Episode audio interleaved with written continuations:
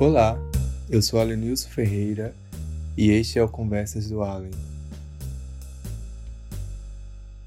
Neste episódio, quero conversar com vocês sobre a produtividade da improdutividade. Eu sei, vivemos em uma época em que ser produtivo é a regra e qualquer um que não esteja dentro dessa onda de ser produtivo, produzir pra caramba, sacrificar tudo pela produtividade, é visto como um desocupado, alguém que não quer nada com a vida. Mas será que esse pensamento é verdadeiro? Não acho que seja. Muitas vezes, na maioria dos casos, as pessoas que morrem pela produtividade são precisamente aquelas pessoas que não sabem o que querem da vida e apoiam suas existências em um mito que venderam para elas como verdade. O mito de que a produtividade vai salvar a sua vida e te proporcionar felicidade, quando na realidade é o oposto que acontece. Mas a conversa não é sobre os produtivos.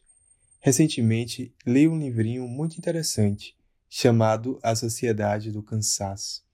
O filósofo, que não sei pronunciar seu nome, diferencia dois tipos de cansaço: o cansaço negativo, que basicamente é esse cansaço que a escravização e exploração da pessoa por ela mesma em busca de ser mais e mais produtiva gera, e o cansaço positivo, que é aquele cansaço em que você compreende que precisa de descanso e nesse descanso você não apenas renova suas energias, como acaba proporcionando para si um estado seguro em que ideias surgem e você pode ficar à vontade explorando-as sem necessariamente trabalhar nelas.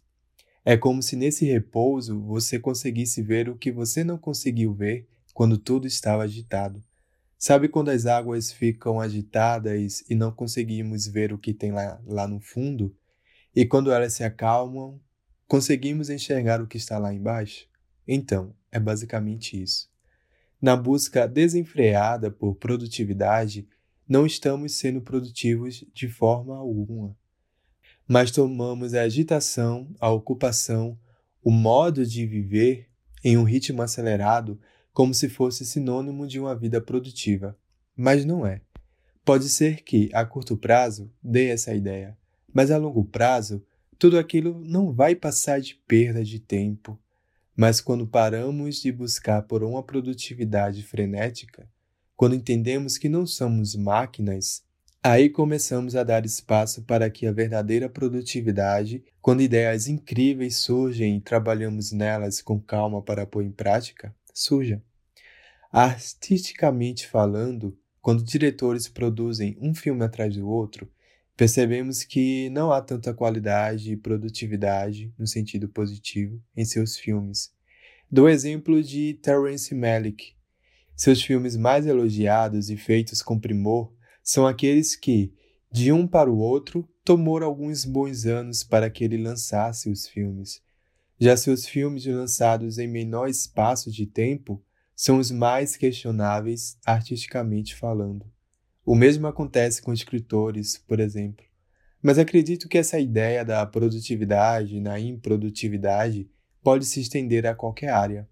É que, se tratando do século XXI, achamos normal viver produzindo tanta coisa o tempo todo, mas não paramos para refletir que a maioria de tudo que é produzido tem prazos de validade curtíssimo. Sem falar que essa tara por produtividade afeta também os relacionamentos. De tanto produzir em relação a coisas, as pessoas acabam produzindo distâncias cada vez maiores entre elas mesmas. E muitas das vezes esse papo de ser produtivo é sobre ser produtivo para a empresa que o enxerga apenas como mais uma pecinha em sua engrenagem. Será que vale a pena ser produtivo dessa forma? Pessoalmente, prefiro mais a ideia de ser improdutivo pelos outros, mas ter uma produtividade mais autêntica e relevante a longo prazo e não me sacrificar por uma produtividade que pode custar muito não apenas a minha saúde mental e física, assim como minhas relações interpessoais. E você? Como anda a sua produtividade? Está sendo produtivo demais, mas daquele tipo que não importa? Ou está naquele pequeno grupo dos improdutivos, mas que produzem, de forma autêntica, sem acelerar o processo ou tampouco perder o que realmente importa. Vamos ser improdutivos juntos. Aqui me despeço. Eu sou Allen, obrigado pela companhia e até a nossa próxima conversa.